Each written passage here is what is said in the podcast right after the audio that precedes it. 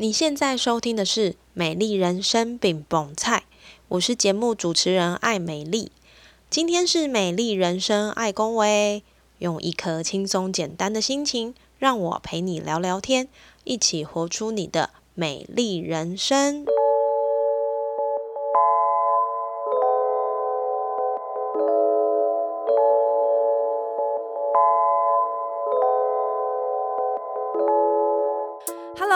收听《美丽人生爱公维》，我是爱美丽。人生里的食衣住行呢，从以前到现在都没有改变的，就是食衣住行。唯独改变的是，我们在品质上有更高的提升。例如，我们会更注重食物的营养，更专注在穿着布料上的改良。特别是在这么炎热的天气里，布料的设计是着重在吸湿排汗，还是透不透气？我想都会是消费者选择的重点。那你有想过袜子吗？我认为啊，好穿的袜子带你上天堂，难穿的袜子给你臭脚丫，甚至呢还会引发一些不必要的疾病。袜子的挑选成为我们日常生活里很重要的一部分。那今天的这位来宾呢，他是一位袜子的专家，从他的专业、学习、知识都跟袜子有关，而且从他的知识上改良原有的技术。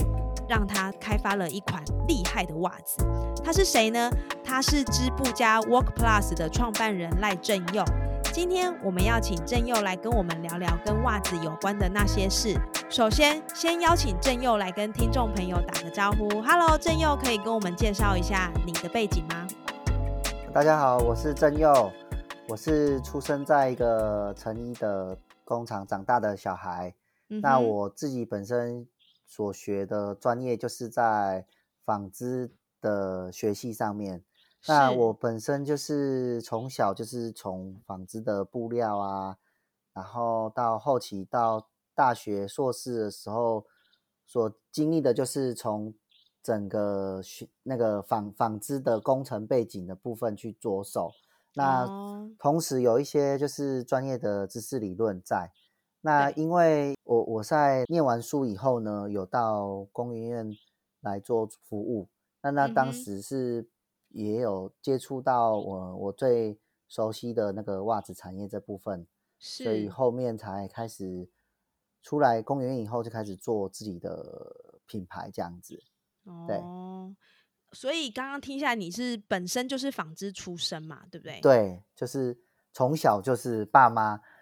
就是在做那个以前做那种呃代代工做那个 Reebok、Adidas 的那种运动衣服，对对对对对。那那你怎么会想要就是经营在袜子的这一块？因为其实纺织，就我知道它的运用的面向其实也很广嘛。特别是现在，其实很多的品牌他们都会去强调一些特殊的材质或特殊的布料。但是你现在经营的品牌主要着重的品相，我知道是袜子，而且是五指袜嘛。那为什么会选择这个类别呢？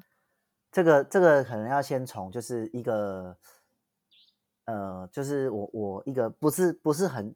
呃，怎么讲？我从一开始的时候，我并不是完全是先摸袜子，是因为我刚好在念书的时候，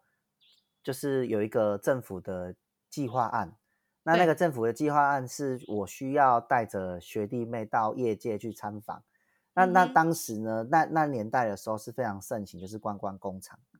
哦，对，那时候我刚好。呃，因缘机会排到了跟袜子有关的观光工厂，所以当时呢，我了解到袜子，呃，跟我们平常穿一般就是你知道学生时期的时候，其实袜子其实都都不会穿的很好，而且袜子其实大部分都是有妈妈在帮你购买的居多，没错，对，所以你就会常常会买穿到的是那种呃六双一百块，或是三双一百块。然后了不起，可能是两双一百块的的一般的普通的袜子，真的呢？对，就是就是，其实你的袜子决定大部分大概九成决定在于妈妈，嗯，对对。那后来了解到袜子穿到哎好的袜子以后呢，我突然有一个意识到说，哎啊，其实我学纺织的，那其实这个产业呢，它除了材就是制作的人，他。其实他并不了解到说这个这个材料是是有什么，就是它的真正的差异性的原因在哪边。它就是会比较像是传统的土法炼钢，就是哦，我知道什么是什么，然后就只知道就只知道说这个就是它用棉就是吸吸水，但他不知道为什么它吸水。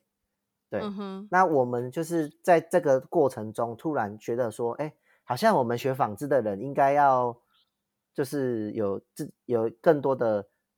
的专业知识可以到这个这个领域上，然后所以我才慢慢的走走走到这一块。然后到后面的时候，因为呃，刚好我们老师是在公园公园院当之前那时候担任的是那个顾问，他就问我说：“哎，公园院现在目前有一个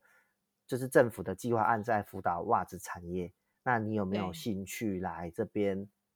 就是再多认识这个这个产业的的，就是它的制成啊，或是它的相关的嗯的的什么状况？”那看你有没有想法，说可以做以你纺学纺织的，看能不能做一些突破。所以那时候我一毕业的时候，就就没多久就到工院来这边服务，这样子是，所以才有这个这个，就是突然跟袜子很好像很有关系。那再来就是因为我是在田中长大的孩子，其实。离最近的就是社头，社头就是袜子的重症，刚好是一个，刚好就是呃，人家说的就是呃，什么都到位了，所以你就突然来了，就这样子。哦，对对对对对对，所以也就是很巧合的有碰到这一块。那后面后面就是我自己的品牌在经营呃袜子的部分的话，其实最主要也是因为。我在那个学生的时候啊，其实那时候也是因为喜欢运动打球，嗯，所以。所以也是穿了蛮多，因为妈妈送的袜子嘛，你永远就 是大概一个礼拜内就就是把它穿坏了的话，穿臭了，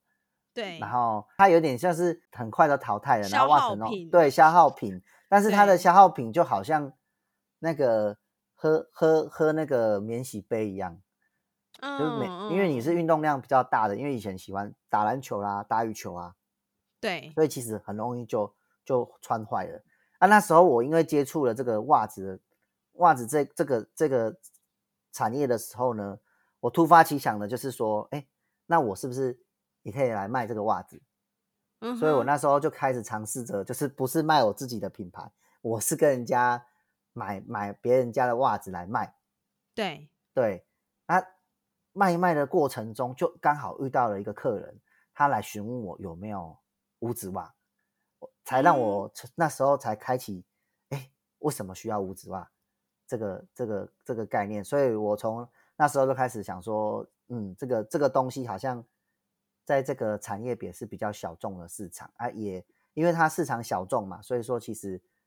呃，这个市场的人，就是这个袜业的人，他就不太会去碰这一块。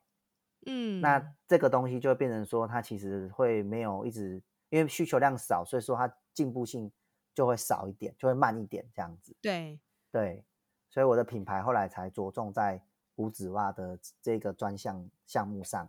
作为我品牌的那个最最一开始要做想要做做起来的事情这样子。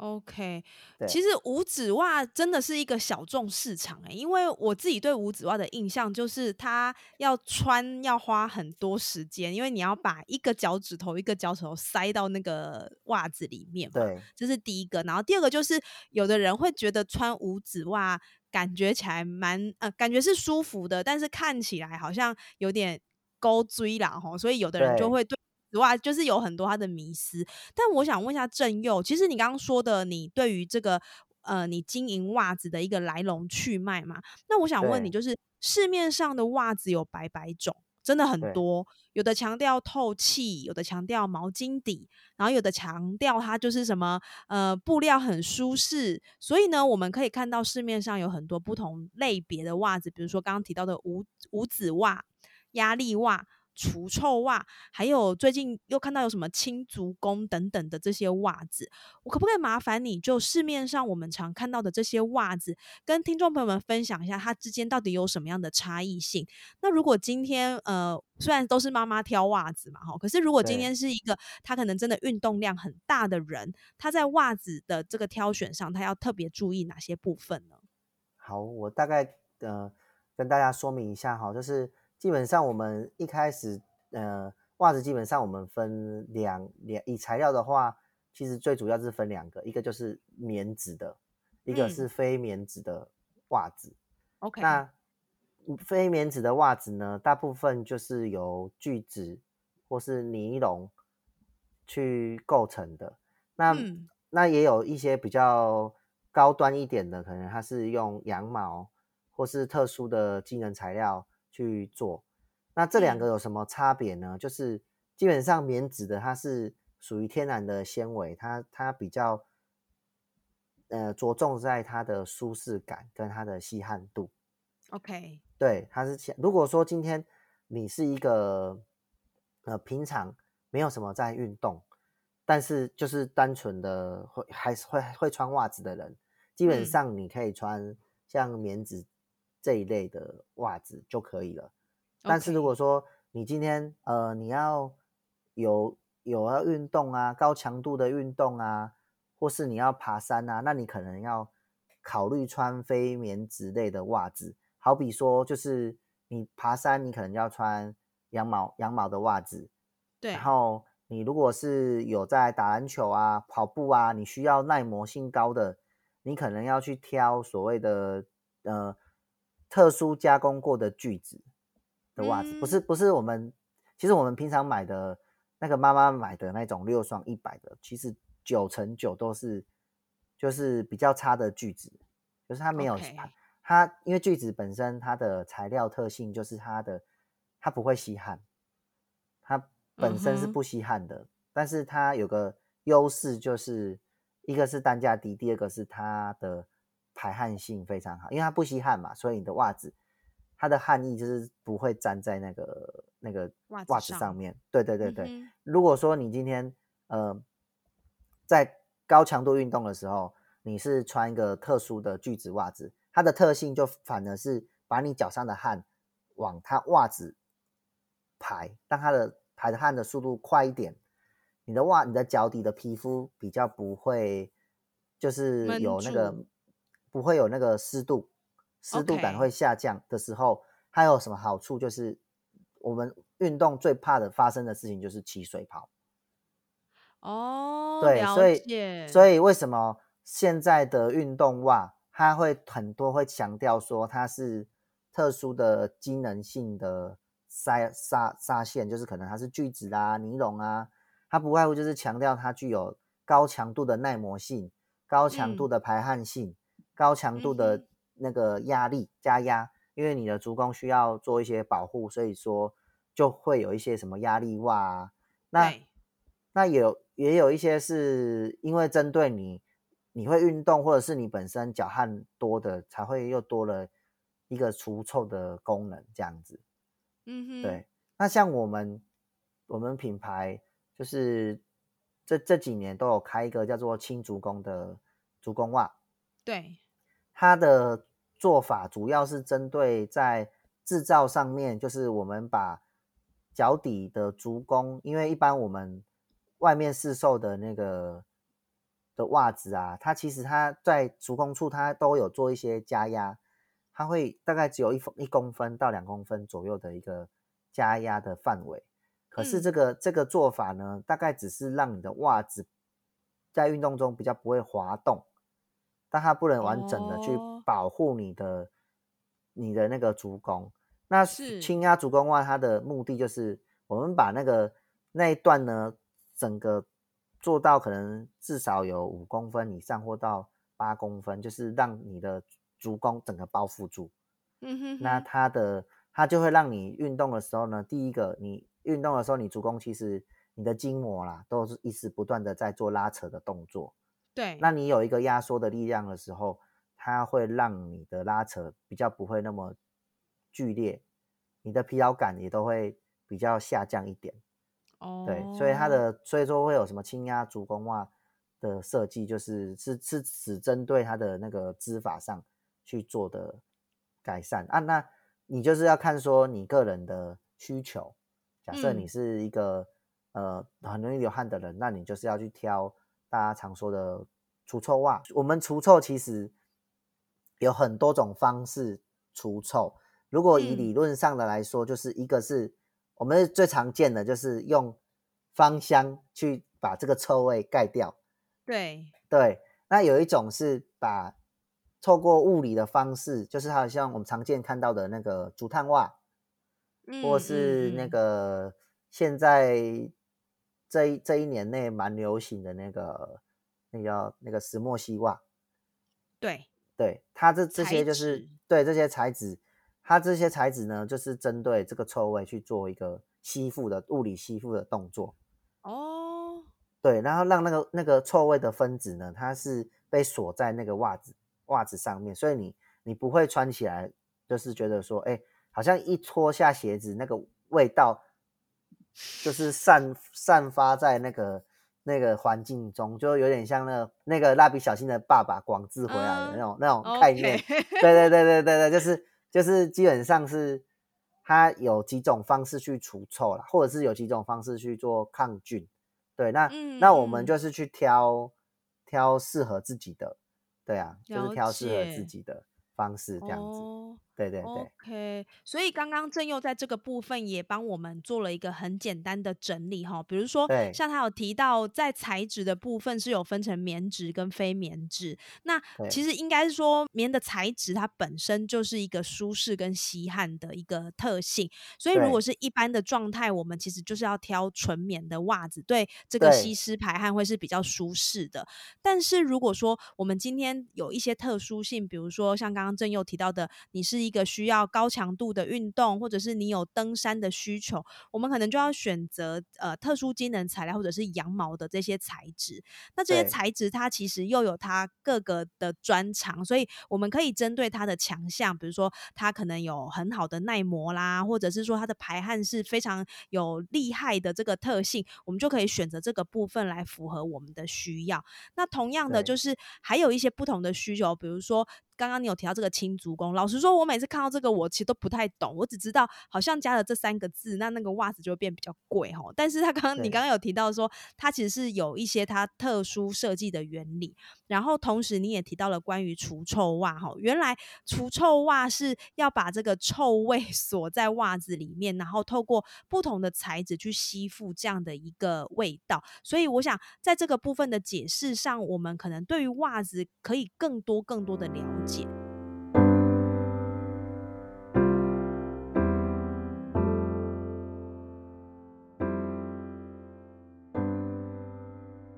那我想问一下郑佑，其实你刚刚提到的这些，呃，不管是棉质的袜子也非棉质的袜子也好，或者是它有特殊的机能，除臭、压力袜、轻足弓等等的，我想问你哦，袜子的类型跟商家这么多。那呃，不管是呃专门做袜子的公司，像你，或者是说百货公司，还是我们女生最爱逛的保雅，还是任何我们想象得到的菜市场啊，或者是一年一度的那个社头之袜芭乐节等等，他们都会卖袜子。应该说这么多的选项，这么多人在卖袜子，你怎么样去创造你的品牌在市场上的利基点？这是我的第一个问题。第二个问题就是说。就像你讲的，大家的袜子九成都是妈妈买的，甚至是可能到现在很多人的袜子还是妈妈买的。那你要怎么样让袜子的这个这个呃日常用品，让更多人去关注到它其实是有一个很重要要去注意的部分，让你在加入不同的元素当中，可以把你的产品变得更好，品牌变得更好，甚至能够跟别人不一样呢？嗯，这边我我大概分享一下，就是因为我们做的几年的这个袜子的开发跟品牌在宣传嘛，那基本上呢，我们的我我我的织布家的 Work Plus 品牌呢，我我自定位是专比较专注在呃特殊的需求上开发的品牌，也就是说今天呃因为台湾其实是这个产这个这个这个经济啊，这其实算是比较偏 M M 型化社会，也就也就是。说呢，呃，便宜的有，而且大概有全台台湾应该说全台湾大概会有，你会看到六七成的袜子已经从大陆进口过来这边好卖贩售了，那它其实他们的单价非常的低，台湾的产业是没办法做到大陆的那个低单价的。袜子，所以可所以所以这种袜子进来的时候呢，基本上我们台湾的厂商呢是没办法去跟他做很大的那个抗衡竞争竞争，对，因为它是以低价策略在做，然后所以说我们的我们在台湾的优势就是比较好的优势，就是不断的开发新的材料，或者是不断的去针对使用者去做一个。改善就是解决掉它的痛点。我我举例来说，我的品牌，呃，现在目前有一款卖的非常的不错，就是呃美丽诺的那个羊毛的五指袜。嗯哼。那当初我在开发这个产品的时候，其实我注意到，就是其实这个产品呢，它在就是在登山界者为什么呃会被需要？最主要原因是因为我我我个人。都会去参加一些展览，那我会去倾听那个就是在有在登山的人他们的建议。那你会听到说很多婆婆，就是应该说那阿伯啊，或者是登山的那些爱好者啊，他就会非常的明白，以及他会很很直接的跟你点出来说他要的袜子是怎么样，但是现在市面上都没有。嗯，对，举例来说，我的我的羊毛袜那一双呢，就是我针对厚度有做了调整，因为在在五指袜本身就是已经很少很少众的市场了，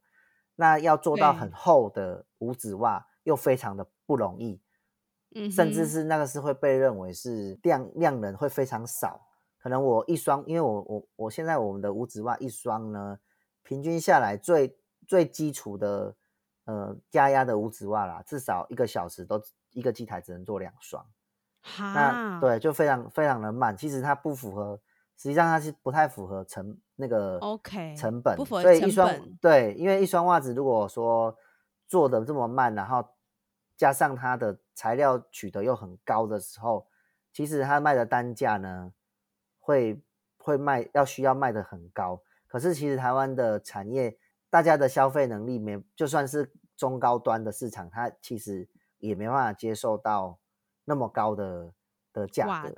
对，对，所以说其实我如果我我我觉得我们的品牌有一个特性，就是如果说跟国跟国外的比呢，我们是便宜很多，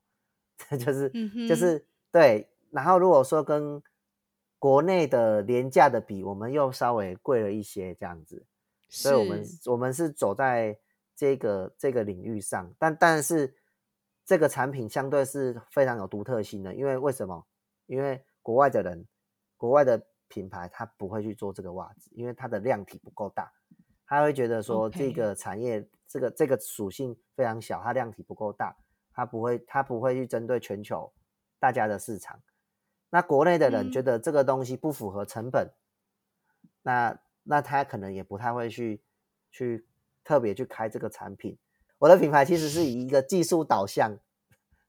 在做事的的一个品牌，所以说我们就所以我们就会特别去强化这个技技术点的部分，然后让这这些真的有痛点的人，好比说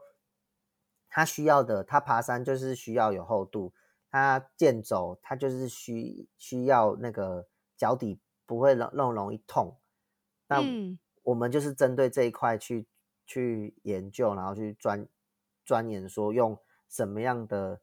的成本，他可以接受的价钱，然后做出他要的那个表现，这样子。所以这个是我我们我们的品牌跟跟其他家的的特点是不太不太一样啦。然后外加上，其实我我我们每一批做完的每一批，其实都还会听那个消费者的意见，再去做。做差异就是更更改，就是去更新。所以像我们有有一款叫健健将五指袜，它就会有一以前会有一点零，然后二点零的版本就对对对对，就是因为我们每一批做下来在卖的时候，可能在在卖的过程中，就又又有可能又有新的客人跟我们反映说，哎，我希望这个袜子的脚趾头能不能再长一点点，或是我希望它能不能再宽一点点。然后我我们就会评估说是否需要做到这这个更改的动作，到下一次要开发就是第二批新的量产的时候再导入，所以它会一直这个 你会看到它一直在进步这样子，它就会跟我的品牌精神一样，就是我我们是叫织布家，就是透过纺织，希望就是一步一步的让我们的生活更美好啊，所以我们就一直想要一步一步的不断的往前进成长这样子。了解，所以听下来，其实你的客群好像比较多，会是锁定在有运动的人上，对不对？对，目前来说就是呃，登山啦，或者是马拉松，或者是你平常就是呃，就是你长长期要走路的健健走的人，像绕绕呃，大概年初的时候，大概四月到六月的时候会有那个绕境，妈祖绕境，妈祖对妈祖绕境。我们那款叉型款就是非常针对这个，这这是一个额外的那个故事，就是当初开发那一款袜子的时候，其实我们根本不不知道这是绕境的这这个事情有这个需求。有一次我们在卖的过程中，突然有一双黑色的，就是被大量的买买下来，然后都寄到寄到同一个地方去。那我我我我那时候就很，我们的人就很不解，说会为什么要？很急着要，然后人家还打电话来说什么时候会到。我，然后我们那时候才问他说：“那哎，请问一下，为什么你们大家都急着要拿这一双袜子？是什么原因？”是，然后对，是卖到我我我们没有预设到说那个袜子就是在那两三天，就是我们有的库存量全部被买完了。然后，然后对，然后这时候他就回答跟我们说：“因为。”我们现在在那个白沙屯的那个进香绕境的活动，这样进应该叫进香啊，他们叫进香。对，然后我问他说：“那那这个会有什么关系？”他说：“因为我们绕境的时候就是要去走，哎，进香的时候要去走九天，他们有个认知就是说一定要穿五指袜。可是就是所以大会也会发一些免费的五指袜给他们穿。那那你也知道说免费的一定是用，因为是送的嘛，所以他一定是用最低的预算。”在做这件事情，对，然后，所以他们大部分的人其实第一天的时候呢，全部脚就开始起水泡了，开始受伤了，不舒服了。但这时候怎怎么办？还有八天，就有一个人刚好就是脚也不起水泡，也不怎么痛，他就是刚好穿我们家的袜子，然后对，那时候他就很有点口碑的行销，就是说，哎，那你这双是哪里买的？然后就开始。哦，一个传一个，这时候突然就一票的人就把这些这些袜子买下来，然后全部就寄到那边去，这样子。所以那个那个几年前才让我意识到说啊，原来我这个设计就是非常，就是因为我当初我的设计是要给有就是基础运动健走，然后长期穿的人在穿的，就也刚好符合这这这一类的人这样子。嗯，对，所以所以后来后来就是。我觉得这也是个缘分啊，就是哦，原来我们我们在知道说，就是原来袜子它的它的它如果独立的专项去做，其实是真的可以帮助到，就是一就算是一般的民众，他也可以帮帮忙到这样子。嗯嗯，对，哇，你刚刚说的这一个部分啊，我觉得蛮有感蛮有感触的，因为我觉得从你的叙述。跟就是产品的这个本身来说，很明确它的受众对象是谁。然后你也不是说拿，因为袜子我刚刚有问说袜子的市场其实感觉很广很大嘛，那你要怎么样去跟这个大市场来竞争？其实很明确的，你也不会去跟那些相对来说比较便宜六双或者是八双一百的袜子去竞争，因为那不是你的顾客。那呃，在我过去看书的过程里面啊，哈，就是有一个科技教父叫做凯文凯利，他。他曾经提出一个很有意思的理论，叫做一千一千个铁粉的理论。也就是说，其实我们的产品不需要去满足所有的人，不需要去满足大众，你只要找到一千个铁粉，就是一千个你出什么他都愿意买你产品的人，基本上你就可以持续获利了。那从你刚刚的这个分享里面，我觉得我们看看哈，就是每年到了三四月，这个走妈祖绕境的人有多少人啊？如果他们能够在这个绕境的同时穿到一双好穿的袜子，我想这个讲一个比较现实一点，就是这个市场的利润，我想应该是很能够被看见的。所以我觉得你在这个去呃目标族群的设定上，我想应该是一个很好的方向，而且。我们不跟大家打那个低价战，你就是走你的专利，然后走你的特殊性跟舒适度，让你的袜子变成是一个非常独一无二的一个产品，对不对？对，没有错，就是差异性要做得出来啦。然后，尤其是因为对岸他们市场真的很大，所以说他们他们所他们也会开发一些机能性的产品。那说实在的，其实。也不会输给台湾，但但是，所以我我们要做的事情就是，我我们我们就是针只针对，因为他们也是会针对大大大方向的的市场在做。那我们我们其实品牌比较锁定的是一些特殊的小众小众市场，然后来服务这些这些人这样子。所以，我我我我们，所以我们一直说实在的，我们一直不会。好像像有些你可以看到一些现在有些什么知名品牌啦，什么弯弯 什么的，然后一些一些就是都到处在流通。对，我懂我懂。对，我的意 思对，所以我们就意思就是不不是没有像他们第一个没有像他们那那么多的财富，然后也没有像他们就是是针对的是大很大众的市场，所以然后用比较低单低有低一点的价格，然后去去去撒撒在。全台湾这样子，我我们没有，我们当时创这个品牌的主要的精神不不是在这边，所以说，OK，对，所以说就是有自己的专项在走这样子。了解。那我想问一下哈，你在创业袜子的这条路啊，你觉得从零到有，你觉得最辛苦的事情是什么？我觉得最辛苦的部分应该是，呃，让家认同。跟你要找找那个方向，这个这部分是我觉得比较辛苦，因为我当时像我当时我有工研院的背景，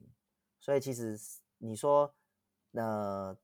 经济基础上其实应该是还可以，但是但是要跳跳脱这个过程的时候，就是会呃很多人会觉得说你是头壳坏掉吗？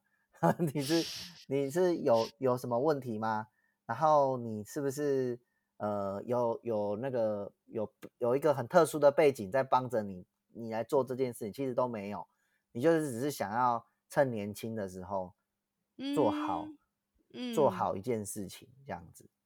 你像当时是就是一个执着，觉得说，哎，好像出来以后，如果出了就是在转换跑道上面，哎。我是不是可以做到我真的想要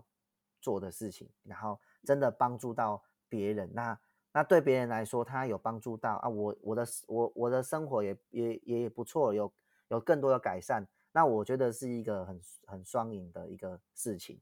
但是，嗯嗯，在开开始做的做的时候呢，其实你什么，你你第一个你你面临的就是你的品牌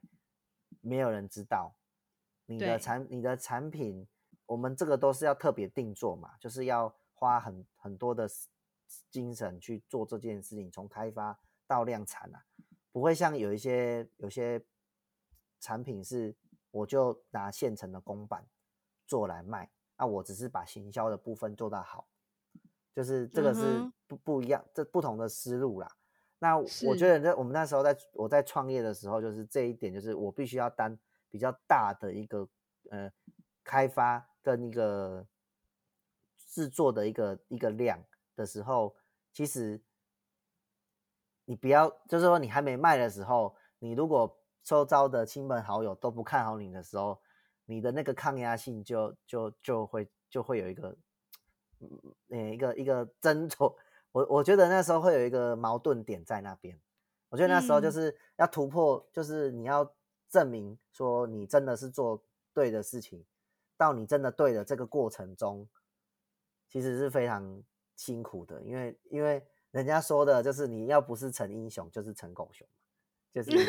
对啊，就是就是只有这两个路，就是你会让会就是你要么被人家看好像你不错，要不然就是被人家看你好像是一个 那个异想天开的人，类类似像这样，所以。所以我觉得创业不是不是说我这个产业我自己本身啊，我是觉得你只要是出来创业的人，你就最主要就是要有一个字叫做勇气，那两个字叫勇气呀，对，就是这个，我是觉得这个是一个要出来创业的人，他必须要第一件事情就是可能真的需要这个，那你后面的什么人脉啦，然后资金啦。这个啊，我觉得是还不见得，就是你如果没有勇气，你这些有人都没有用，你你可能都做不了任何事情，因为你就是没有去有勇于踏踏入下一步的动作，这样子。是哦，你刚刚讲这个，我也是觉得蛮心有戚戚焉的，因为我觉得其实创业这条路。真的没有那么容易，有的时候我也会想说，我我好好的好好的这个上班族，我干嘛不当，然后还要去做这么劳心劳力的事情？因为当你创业之后，你就是你。这个生命体的主人啊，所以你很你你其实没有时间去偷闲，对不对？你因为你 时间就是金钱，所以变成是你就算你可能在休息，你的脑袋里都还是在想说，哦，我的我的这个品牌要朝哪个方向去做啊？而且有的时候做了，其实还不一定会成功哦，因为没错，可能应该说九成不会成功，可能九成九成是不会成功，也都也都不会达到你的预期。但是我们要就我我我我就觉得就是你的那个抗压性就要应该说啦，你就要有一个认同感，就是我九次失败都没关系，但是我只要一次成功就好了。所以你要你要勇敢面对你的失败。我我其实在在这个几年的创业，其实一直在就是一直在做失败的事情，就是好比说我我要投放广告，我要做任何事情，其实有时候我自己下的决策。是错的，回想起来，现在回想起来会觉得是错的，可是也是熬过来了，所以，我我我会觉得说，就是你如果是，其实就是你不能怕失败，那你要想办法一直精进做，这样就对了。嗯，其实其实创业有一个我觉得蛮大的关键，刚刚你说的是勇气嘛，那第二个就是要做，因为呢，空想都没有用，你要做了才知道它对，就是你要要。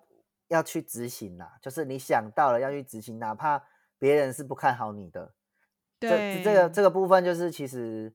就很像你在那个，其实有有点像是你就算不是创业，你在公司好了，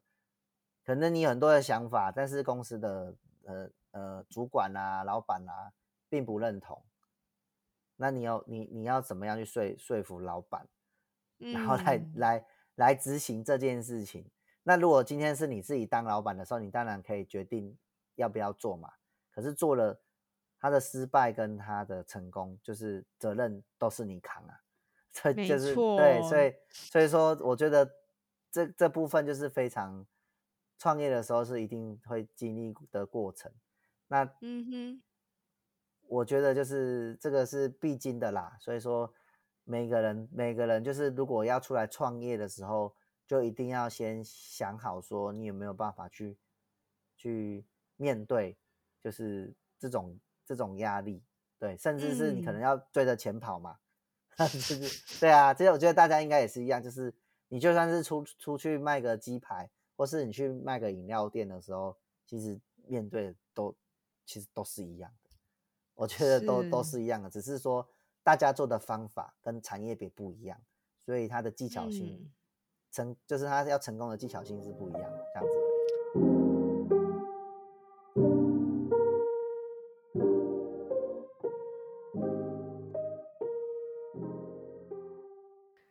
哇，这一段哈，就是我们不是要恐吓大家，就是不要创业，或者创业有很多的那个心路历程，你要很有勇气去克服。我我其实鼓励大家创业啦，老实说，我蛮鼓励大家，大家出来创业。我觉得创业就是。就是两两个时段最适合，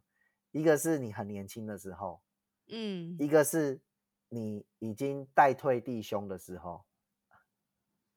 代退弟兄？就是你哦，代退弟兄，对你即将你其其其实你已经你可能已经在这个领域已经做很久了，然后你你的财富也有有有一定的水准了，你可能在想你的中后段人生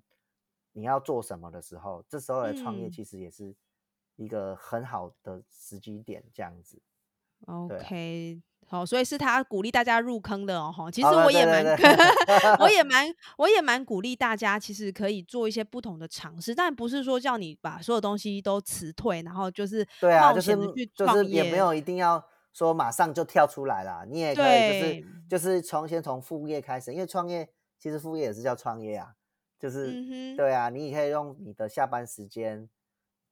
就是去摸索你想要做的事情，这样子。嗯，真的。OK，所以其实这个部分，我想，呃，有有机会见到郑佑本人，你会感觉到他就是真的是那个很有能量的人，因为他会分享他在呃，比如说他刚像他刚刚讲的这个投放广告啊，或者是说他在产品的开发上，我们之前见面的时候，他也会说，哎，我有开发一个新款的东西，那他就会很勇于的去尝试，然后他也会跟呃他的这这些。些观众受众们就说：“哎，你你使用看看，你觉得有什么样的建议都欢迎跟我说。”所以其实就是不断的前进，然后不断的犯错。然后不断的改良，然后打造一个适合真的真正受众需要的产品。那最后一个问题，我想问一下郑佑，就是刚刚听到你的心路历程，那你也很坦白坦率的分享，在创业这条路上可能会遇到的一些辛苦的事情，然后让你走来如此的印象深刻。那我想问你哦，像你现在这样创业一段时间了，你有没有想过你自己的美丽人生应该要长什么样子？这是我的第一个问题。那第二个问题就是，你现在是不是？正走在你的美丽人生上呢？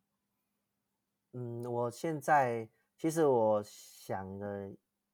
一阵子，觉得说哈，我当初就是创业的目的是希望说创造就业，创造就业，就是第一个创造我自己的就业机会，第二个是我希我也很希望说我能创造别人的就业机会，然后是一个比较好的环境。虽然我我觉得现在可能没办法做到很有层次，就是说可能可以温饱我自己，可是对，可是如果说我想要在就是帮助别的家庭的话，我希望就是我想要看到就是说这我这个公司文化是一个很正向的，就是大家可以都是老板的感觉，就是都在在做这件事情，然后大家都可以一起努力的往前。这个是我我的，我觉得，呃，这这个公司文化啦，就是说我我自己自己觉得说，我的正向，我的正向呢，可以在这个地方扩，就是透过这个品牌或是这个公司拓展出来，然后让更多的人进来，哪怕他可能他也出去创业啦，还是什么之类的都好，就是就是我的发想是希望是是一个很正向的。的公司这样在拓展这样子，嗯，那我的人生就是觉得，我我其实没有什么特别的要求，我觉得我的人生其实就是，呃，生呃生活过过得还可以，就是不要说，不要说为了很多很多事情在烦恼这样子，对啊，烦恼烦恼到 前就是前面。啊，等等。呃，比较中中老年的时候就不要烦恼，可以不用烦恼这些了，这样就好了。嗯，嘿，就是这样。其实，呃，其实正佑说的应该是很多人希望的，就是我们大大家都是这样啊，我们平凡人，哎，我也是平凡人，就是大家其实都希望，就是趁年轻的时候做得好啊。你你年纪大了以后呢，你不用太烦恼了。嗯，对，这是我自己的想法，所以所以我觉得就是有时候。想很多也，但是也不要想太多，就是这样而已。这这句话，哎，要想很多，但是也不要想太多。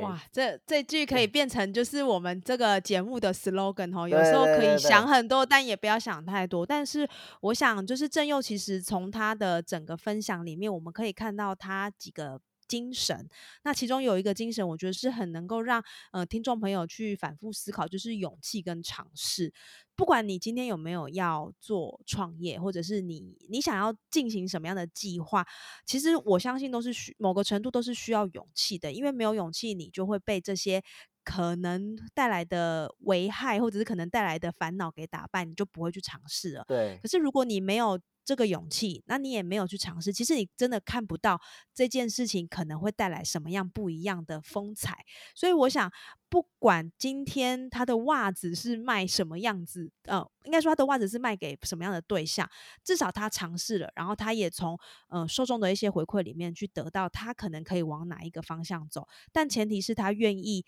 跨出第一步，他才有办法得到这样的回馈，然后继续的往前做更好的改善。所以我想今天真的非常的谢谢郑佑到节目当中来跟我们分享袜子的一些基本的知识，还有你怎么样。透过你的实践去找到适合你的对象、你的受众，然后开发出最适合他们的产品。那正佑的公司叫做织布加 Work Plus，我们会把相关跟 Work Plus 有关的一些链接放在我们的节目资讯栏。如果听众朋友你是一个很喜欢运动的人，你也正在找寻适合自己。的袜子，我们欢迎你可以点选我们的节目资讯栏。相信如果你有问题，郑佑也会很愿意的帮你解答。那我们今天再一次的感谢郑佑来上我们的节目，谢谢你哦，谢谢，谢谢谢谢大家。